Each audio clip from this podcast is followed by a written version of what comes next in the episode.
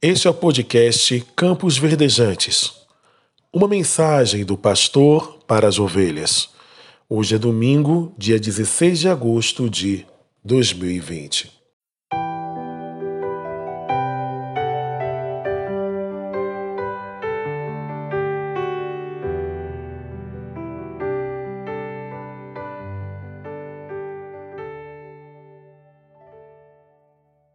Eu quero compartilhar contigo um trecho da palavra de Deus que está escrita na primeira carta do apóstolo Pedro, capítulo de número 3, verso 15, que diz: Antes, santificai a Cristo como Senhor em vossos corações.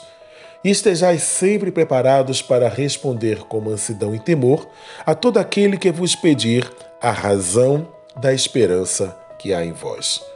Que Deus nos abençoe através de Sua rica palavra em nossos corações.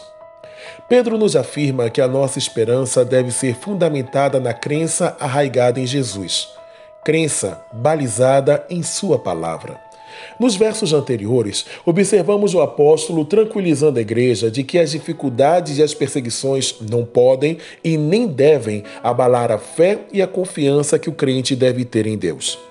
Se preciso fosse perder a própria vida pelo amor do Evangelho, Pedro dizia, valeria a pena. Em nossos dias, somos bombardeados com questionamentos à nossa fé. Na verdade, desde o período do Renascimento no século XV, passando pelo movimento iluminista no século XVIII, a fé foi alvo de questionamento por aqueles que defendem o racionalismo, ao associá-la ao fanatismo e à dominação de indivíduos inescrupulosos que manipulam a fé das pessoas com o intuito de se enriquecer. Hoje, o ceticismo tem sido a tônica da sociedade ocidental, e a justificativa para este pensamento é que o Deus pregado pelos cristãos tem sido inerte diante dos desafios deste século. Afinal, dizem eles, cadê ele, cadê Deus neste momento de dor e sofrimento provocado pela pandemia do Covid-19, que só no Brasil já matou mais de 100 mil pessoas? Será que ele é um Deus sádico que se alegra e tem prazer no sofrimento dos outros?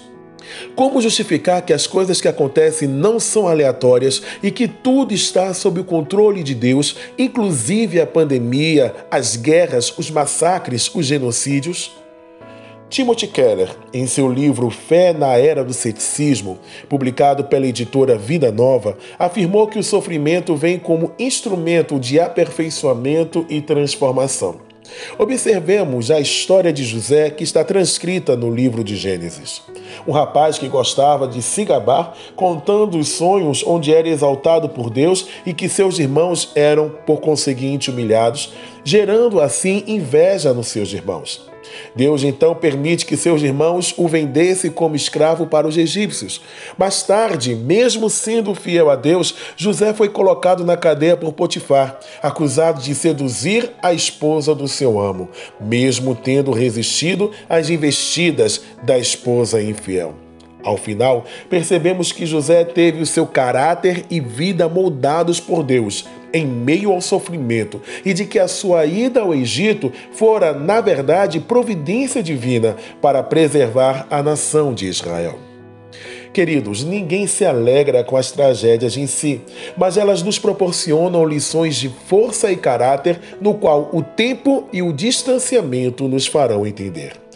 Para C.S. Lewis, as objeções modernas à forma como Deus age baseia-se na noção de fair play, na noção de jogo justo, ou seja, para o homem ninguém merece sofrer, ninguém merece ser excluído, morrer de fome. No entanto, o ser humano ele não questiona quando isso acontece no mundo natural, visto que o mecanismo de evolução natural das espécies depende da morte e da destruição. Será então o mundo natural horrivelmente injusto? Não sabemos os motivos para cada experiência dolorosa, mas a Bíblia nos fornece recursos profundos para enfrentar o sofrimento com esperança e coração, ao invés de desespero e amargura. Para isso, basta lembrarmos que o nosso Deus experimentou o sofrimento por nos amar. Segundo o filósofo Peter Cliff, o Deus cristão veio deliberadamente ao mundo para assumir e vivenciar o sofrimento humano. E em Jesus, Deus vivenciou a dor mais profunda. Jesus ele sentiu agonia, como está escrito em Marcos capítulo 14, versos 33 e 34. Ele ficou em choque, como está escrito em Lucas 22, 44. Jesus tentou evitar até mesmo a morte na cruz, como está escrito em Marcos capítulo 14, verso 36 e em Lucas capítulo 22, verso 42. E quando foi crucificado, se sentiu abandonado, como está escrito em Mateus capítulo 27, verso 46. Por que então, querido, foi tão difícil para ele? Em seu estado pré-existente, como está escrito na, na, carta aos Hebreus, capítulo 1, e em João, capítulo de número 1, Jesus vivenciou uma relação de total intimidade e amor com o Pai. Ele veio ao mundo, se encarnou e, ao longo dos seus 33 anos e meio de vida terrena, manteve inalterado o seu relacionamento com o Pai. No entanto, no final da vida terrena, se viu afastado do Pai por causa dos nossos pecados. E é indizível, querido, descrever o sofrimento psicológico de Jesus ao ser privado da companhia com o Pai. O seu grito, Deus meu, por que me desamparaste, não foi uma negação, mas uma afirmação da crença e confiança em Deus Pai, mesmo ante a terrível experiência da separação, que não foi motivada por ele, mas pelos nossos pecados. Somente o cristianismo afirma que Deus se tornou plenamente humano em Jesus e assim pôde conhecer em primeiríssima mão o desespero, a solidão, a rejeição, a pobreza, a fome, a perda, a tortura, a prisão. Na morte de Jesus, Deus sofre por amor, identificando-se com os excluídos e abandonados, e o fez para resgate de muitos, como está escrita na primeira carta do apóstolo Paulo a Timóteo, capítulo de número 2, verso 6. Ele pagou por nossos pecados para um dia eliminar o mal e o sofrimento sem precisar eliminar toda a humanidade.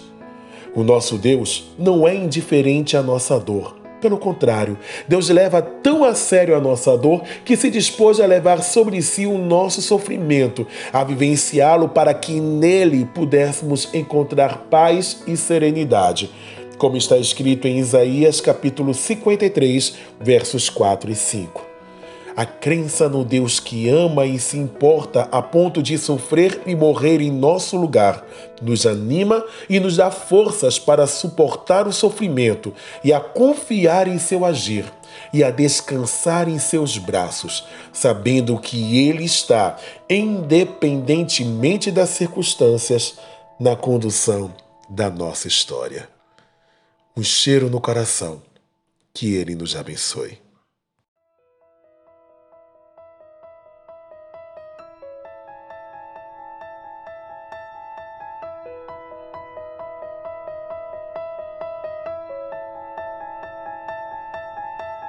Acabamos de apresentar Campos Verdejantes, podcast do Ministério Pastoral da Igreja Batista Getsemane, na cidade de Una, Bahia. Apresentação: Pastor Márcio Frazão. Edição e mixagem: Vinícius Frazão. Produzido pelo Departamento de Comunicação da Igreja Batista Getsemane. Lugar de Esperança.